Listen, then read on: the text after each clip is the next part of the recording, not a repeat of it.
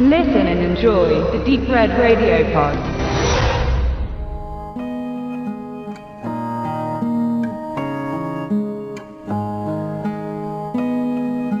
Die blutige Antwort auf Tarantinos The Hateful Eight.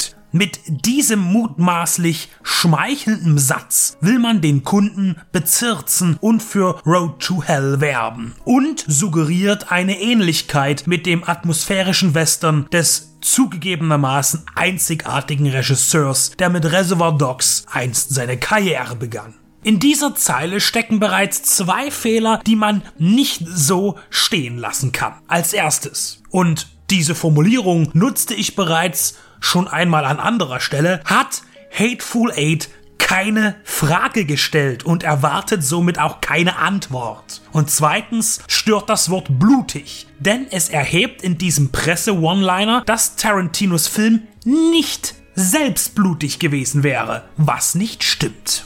So schnell kann eine wohl gut gemeinte Reklame einen Film von vornherein für den potenziellen Betrachter vermiesen.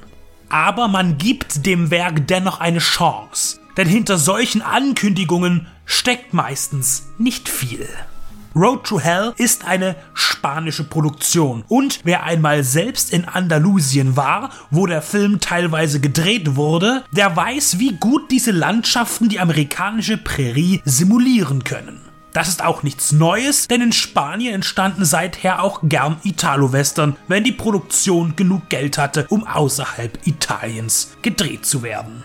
Die Verbindung zu Hateful Eight erschließt sich für manchen sicher in zwei Punkten. Zum einen ist es ein Western, zum anderen ist der Handlungsort eine Postkutschenstation. In dieser treffen sich allerlei verschiedene Individuen mit verschiedenen Zielen. Beispielsweise zwei Schwestern, die auf dem Weg nach Oregon sind, um ihr Erbe, einen großen Landbesitz in Anspruch zu nehmen.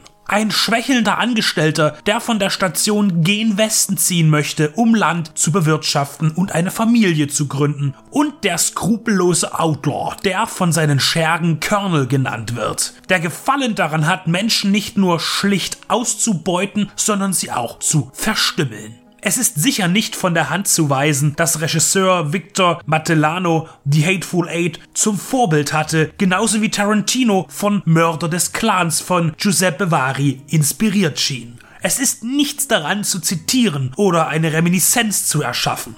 Matellano, der zuvor die beiden Genrebeiträge Vax und Vampires Lust auf Blut inszenierte, fehlt es nur leider an der nötigen Kreativität, um ein würdiges Fahrwasserprodukt zu gestalten. Das Drehbuch ist dialoglastig, aber das Skript baut in den Gesprächen keine Spannung auf. Es wird keine Stimmung erzeugt. Road to Hell hat mehrmals die Möglichkeit, bedrohlich zu werden, düster zu sein. Doch diese Gelegenheiten werden nicht ausgenutzt.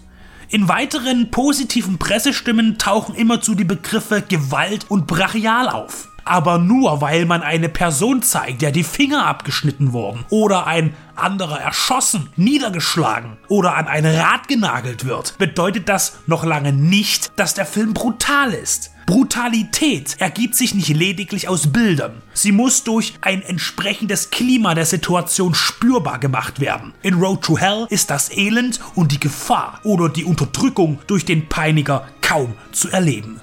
Hinzu kommt die Faulheit der Kamera, die selten in Bewegung ist. Sie schwenkt mal aus dem Stand, aber die Verfolgung einer Szene nimmt sie dabei fast nie auf. Das statische Beobachten verdeutlicht dann nur noch die starre Regie. Eine sehr schmale musikalische Untermalung und der träge choreografierte Showdown tragen dann dazu bei, dass sich Road to Hell selbst zu Grabe trägt. Es findet sich alles Relevante, was zu einem guten Klischee-Western dazugehört. Die Kulisse ist zwar etwas spärlich, aber die Kostüme sind durchaus gelungen. Nur fehlt es Road to Hell an Kraft, Wirkung und Intensivität. Der Auftritt von Enzo Girolamo Castellari als Quacksalber und personeller Tribut an den schnoddrigen Italo-Western, den er als Regisseur mit zu verantworten hatte, hilft dann auch nicht, um das Vehikel zu retten. Somit bleibt dieser Wildwest-Terror weit hinter seinen Möglichkeiten und Vorbildern zurück.